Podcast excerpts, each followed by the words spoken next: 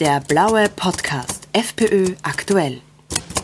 Helle Aufregung herrscht derzeit in der Kärntner Medienlandschaft, aber nicht nur dort. Wegen der Beschlagnahme von Handy und PC eines Journalisten, der von einem bis dato unbekannten Informanten mit Fakten versorgt worden war, die den Klagenfurter Magistratsdirektor Peter Joost und den Projektkoordinator der Stadt Martin Strutz unter anderem mit Ungereimtheiten bei der Überstundenabrechnung in Verbindung gebracht haben. FPÖ-Nationalratsabgeordneter Magister Christian Rager, der auch im Justizausschuss sitzt, erklärt den Sachverhalt. Vorab muss man mal sagen, dass diese, diese Causa Jost, um diese äh, es sich handelt, hier schon seit mehreren Monaten beziehungsweise fast schon ein Jahr schwelgt. Es geht also um Überstundenzahlungen des Magistratsdirektors, wo herausgestellt ist, dass er bis zu einem Jahresgehalt von fast 270.000 Euro kommt.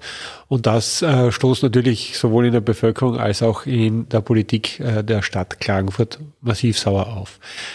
Dass das hervorgekommen ist, war letztendlich einem Journalisten zu verdanken, der in dieser Sache sehr akribisch äh, untersucht hat. Und nunmehr ist es dazu gekommen, dass aufgrund dieser unter dieser Ergebnisse, die er präsentiert hat, hier eine Anzeige eingegangen ist bei der Staatsanwaltschaft von mehreren Personen, die darauf gedrängt haben, dass hier das Amtsgeheimnis verletzt worden wäre.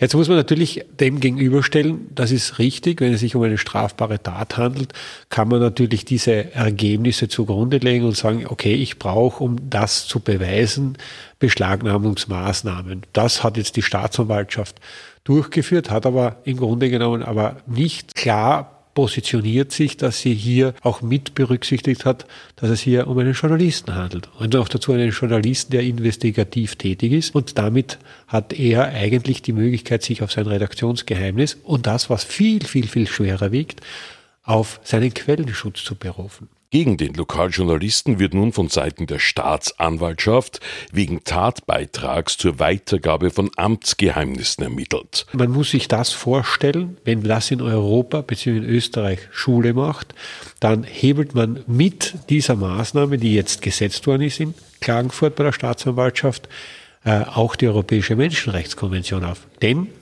die Europäische Menschenrechtskonvention sieht in ihren Artikel 10 vor, dass es hier auch ein Recht auf Quellenschutz gibt. Und aus diesen abgeleitet gibt es erst die nationale Regelung. Das findet man im Mediengesetz wieder. Und das ist jetzt dieser große Skandal, der hier äh, passiert ist, nämlich, dass man auf einen Journalisten und auf sein Arbeitsmaterial zugreift, um sich letztendlich hier Beweise zu sichern und den Beweis dazu zu führen, dass ein Amts äh, Geheimnis verletzt worden ist. Und das würde bedeuten, dass wir die vierte Säule der Demokratie, nämlich die eine Kontrollfunktion hat, das ist das Public Watchdog, dass man den im Grunde genommen mit einem Streich jetzt äh, weggenommen hat. Was könnte da als nächstes folgen? Dann ist das Redaktionsgeheimnis nur mehr eine Frage der Zeit, bis es ausgehöhlt ist. Was das bedeuten würde, würde äh, man sich ja praktisch vorstellen müssen.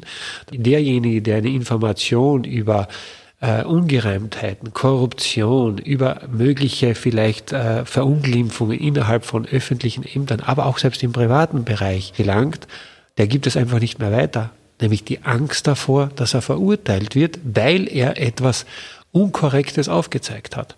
Und das kann nicht im Sinne des Erfinders und schon gar nicht in der gesetzlichen Regelung sein. FPÖ-Nationalratsabgeordneter Rage wird diesbezüglich auch eine Stellungnahme von Justizministerin Zadic dazu einfordern. Was das in diesem Fall ja im Mittelpunkt stehende Amtsgeheimnis betrifft, so soll dieses Jahr im kommenden Herbst abgeschafft werden. Christian Rager dazu. Also ich glaube, dass es immer eine, eine eine gute Mischung aus beiden bedarf. Es gibt natürlich Bereiche in ähm, auch dem öffentlichen Bereich, der nicht für dritte Seite bestimmt ist. Stichwort alles, was mit der öffentlichen Sicherheit, Stichwort alles mit der Verteidigung zu tun hat. Aber es gibt natürlich andere Bereiche, die absolut aus der Monarchie noch verstaubt äh, bis zum heutigen Tag dies überlebt haben. Und das gehört eigentlich abgeschafft. Und daher ist auch die Frage immer des Abwägungs zwischen Information und Amtsgeheimnis natürlich immer ein, eine, ein Abwägungsprozess, aber auch ein, eine klare äh, Überlegung, wem gibt man den Vorzug in diesem Fall. Der blaue Podcast FPÖ aktuell.